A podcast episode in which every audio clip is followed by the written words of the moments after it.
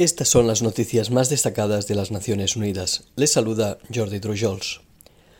El contexto de sucesivas crisis internacionales y la guerra en Ucrania comprometen el acceso de América Latina y el Caribe a los alimentos y a insumos claves para la agricultura regional. Según destaca un nuevo informe de la Comisión Económica para América Latina y el Caribe, la Organización de las Naciones Unidas para la Alimentación y la Agricultura y el Programa Mundial de Alimentos.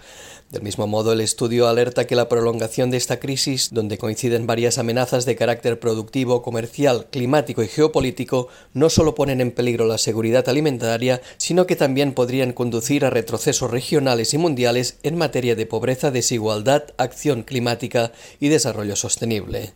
Los tres organismos llamaron a fortalecer la producción agrícola y los sistemas de protección social y extender su alcance al área rural en respuesta al triple desafío que supone el combate a la inseguridad alimentaria, el aumento de la pobreza extrema y el apoyo a la producción de alimentos en la región. El informe añade que la inflación en el sector alimentario aumenta el riesgo de problemas de acceso a una dieta saludable, a la inseguridad alimentaria y al hambre, ya que afecta de forma más profunda a los hogares con menos ingresos. Asimismo, destaca la necesidad de reforzar el papel activo que tienen los sistemas de protección social para evitar que los segmentos más vulnerables de la población, como los niños y los ancianos, se vean irreversiblemente afectados por el alza de precios de los alimentos. Este martes se inaugura en la ciudad canadiense de Montreal la conferencia de la ONU sobre biodiversidad, en la que todos los gobiernos del mundo están convocados a acordar un nuevo marco mundial para la diversidad biológica posterior a 2020. El marco establece un plan para transformar la relación de la sociedad con la biodiversidad y garantizar que para 2050 se cumpla la visión compartida de vivir en armonía con la naturaleza.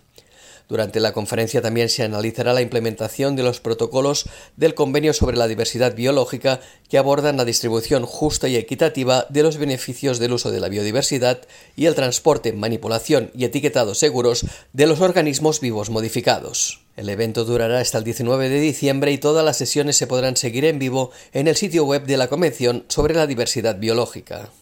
Se necesitan urgentemente soluciones multilaterales más firmes para superar la crisis de endeudamiento a la que se enfrentan los países en desarrollo, afirmó la secretaria general de la Conferencia de las Naciones Unidas sobre Comercio y Desarrollo en la inauguración de la decimotercera sesión de la Conferencia sobre la Gestión de la Deuda que se celebra del 5 al 7 de diciembre en Ginebra.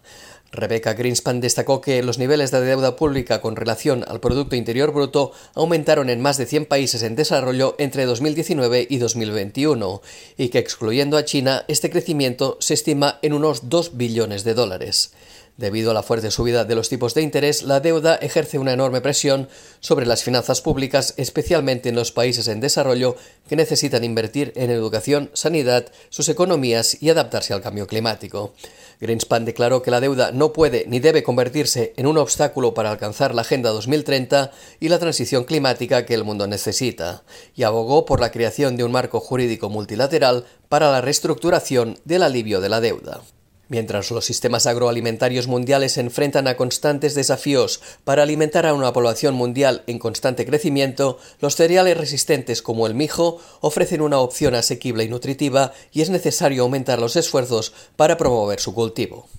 Este fue el mensaje lanzado hoy durante la ceremonia de apertura del Año Internacional del Mijo. Los mijos abarcan un grupo diverso de cereales y constituyen una importante fuente de alimento para millones de personas del África subsahariana y Asia. Además, están profundamente arraigados en la cultura y las tradiciones de los pueblos indígenas y contribuyen a garantizar la seguridad alimentaria en las zonas donde son culturalmente relevantes. Al mismo tiempo, una mayor producción de mijo puede apoyar los medios de subsistencia de los pequeños agricultores y proporcionar empleos decentes para las mujeres y los jóvenes. Además, los ingresos creados pueden impulsar el crecimiento económico y se pueden mitigar los riesgos asociados a las crisis de producción.